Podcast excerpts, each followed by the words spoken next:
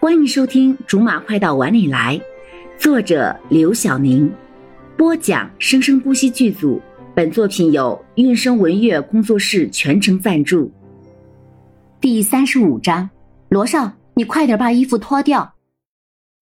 我是罗经理的私人助理，各位有什么事情需要帮忙的，尽管开口，包括感情问题。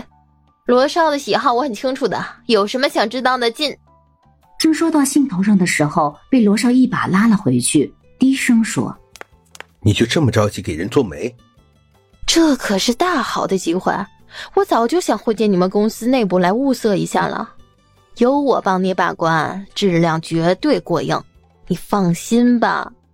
没想到这美女还不少，你小子身在福中不知福，要是被阿姨知道……”你每天被这么多美女围绕着，还找不着姑娘，阿姨说不准又哭成什么样子呢。所以绝不能让我妈知道。那还用你说？我可不知道你当媒婆还当上瘾了，没前途的。不了解了你的终身大事，叫我怎么放心的下啊？到了酒店，按赵事先预定的罗少一间，其他的两人一间。拿房卡的时候，只见许晴一脸歉意和为难。啊，非常抱歉，真的很对不起，因为我不知道宁小姐要来，所以没关系，没关系，是我自己临时硬加进来的，不怪你。可是，许行还是一脸犯了什么大错的样子。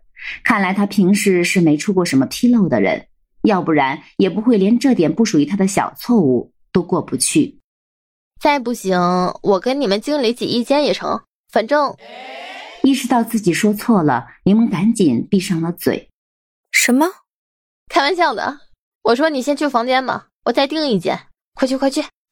许行终是没拧过柠檬，只好自己先上去了。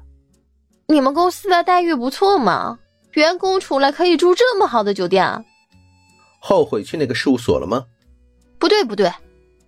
这次是你们部门单独出来的，公司怎样也不会大方到给这么多公款补贴的程度的。啊，不会是你自己自掏腰包？一部分而已。怎么不见你对我这么大方？不是免了你半年的房租了吗？好像是有这么回事儿。啊，对了，刚才的话题被你打断了，接着刚才的说。嗯，我看到了几个长得还不错，不过咱们也不能光看长相，这两天我得好好的观察一下他们的人品怎么样，性格也很重要，最好能贤惠点不过太唯唯诺诺也不行，出去会被人欺负；太强了也不行，在家会欺负你。罗少一言不发的就走向了电梯，他害怕再听他说下去，自己才会忍不住想欺负人。你等我啊！柠檬领了房卡，就赶紧跟了上去，在自己的房间放好东西，就颤颤的跑到了罗少那里去。进去的时候，看见罗少已经捧着电脑工作了起来。哇，我真是瞧不起你！都已经出来了，是海边耶！你不出去晒太阳，反而躲在房间里被辐射。助理是可以随便关上老板的电脑的吗？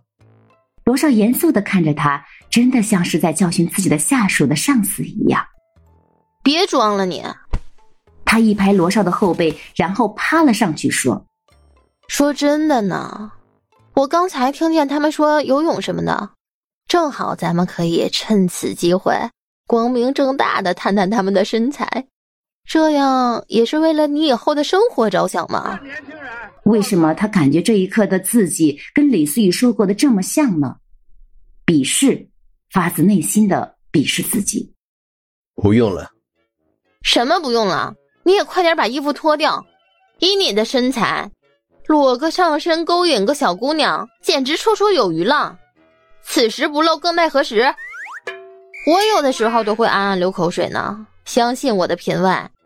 反正是在海边，你就不要再害羞了。有的时候，罗少洗完澡出来，他真的会暗暗的揪心一下。可是谁叫兔子不吃窝边草，青梅不能钓竹马呢？好了，以上就是我们播讲的本章的全部内容，感谢您的收听，我们下集不见不散。